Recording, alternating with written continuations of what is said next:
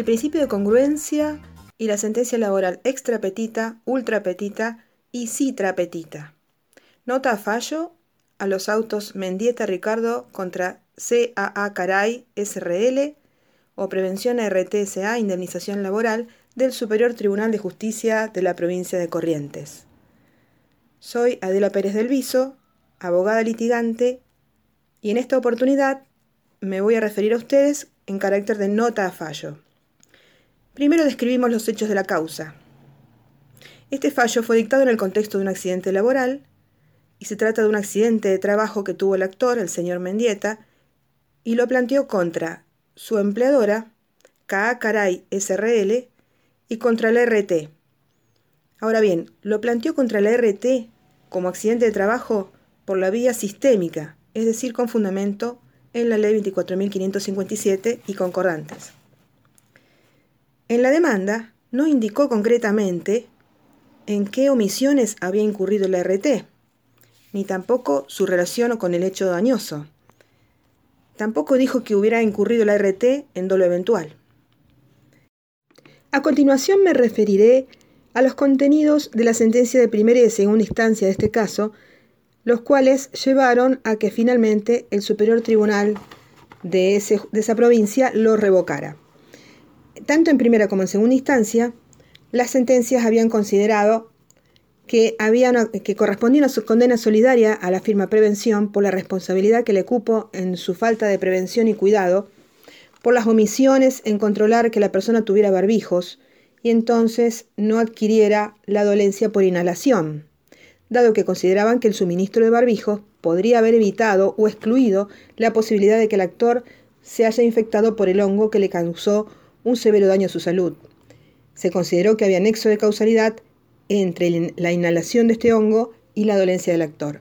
Por ello, en primera y segunda instancia, se había hecho lugar a la acción tanto contra la patronal como contra prevención RT. ¿En qué consistía la dolencia del actor? La dolencia consistía en una enfermedad respiratoria, un hongo, que se había originado por las inhalaciones de polvillo de yerba mate. En cambio, en el fallo Mendieta Ricardo Esteban contra CAA Caray SRL y O Prevención ARTSA de junio del 2019, el Superior Tribunal de Corrientes resuelve revocar estas resoluciones, de modo tal que quedara la condena contra el RT no por el derecho común, sino por la Ley 24557, y lo hace con fundamento en el principio de congruencia. ¿Qué es la congruencia? Es la conformidad que debe existir entre la sentencia y la pretensión o pretensiones que constituyen el objeto del proceso, más la oposición o oposiciones que delimitan este objeto. Y el juez debe pronunciarse sobre toda la demanda o la reconvención y las oposiciones y no más allá de esos límites. Esto dicho con cita de Fasi y Yáñez, Código Procesal Civil y Comercial, anotado y concordado de Astrea en el tomo 1, página 797. Del principio de congruencia surgen los conceptos de sentencia extrapetita, ultrapetita y citra o infrapetita. La sentencia extrapetita condena a rubros no pretendidos. La ultrapetita condena a rubros reclamados, pero por una suma mayor. Y la citra o infrapetita no se expide, hay una omisión, no se expide sobre la petición realizada por el actor. Cabe preguntarse entonces qué ocurre con estas distinciones entre extrapetita, ultrapetita y citra o infrapetita en el caso del derecho laboral. Porque en el derecho laboral tenemos principios tales como la progresividad, iura curia y también el principio de en la duda en favor del trabajador. En estos casos podemos citar distintos fallos, uno de ellos, por ejemplo, el fallo Jiménez Viuda de Alarcón contra Moyano S.A accidente de trabajo de la Suprema Corte de Justicia de la provincia de Mendoza del 19 de febrero del 2009, que está en microjuris, y que dice que frente a la posición, a la petición del actor, una sentencia puede ser extrapetita, ultrapetita o citrapetita.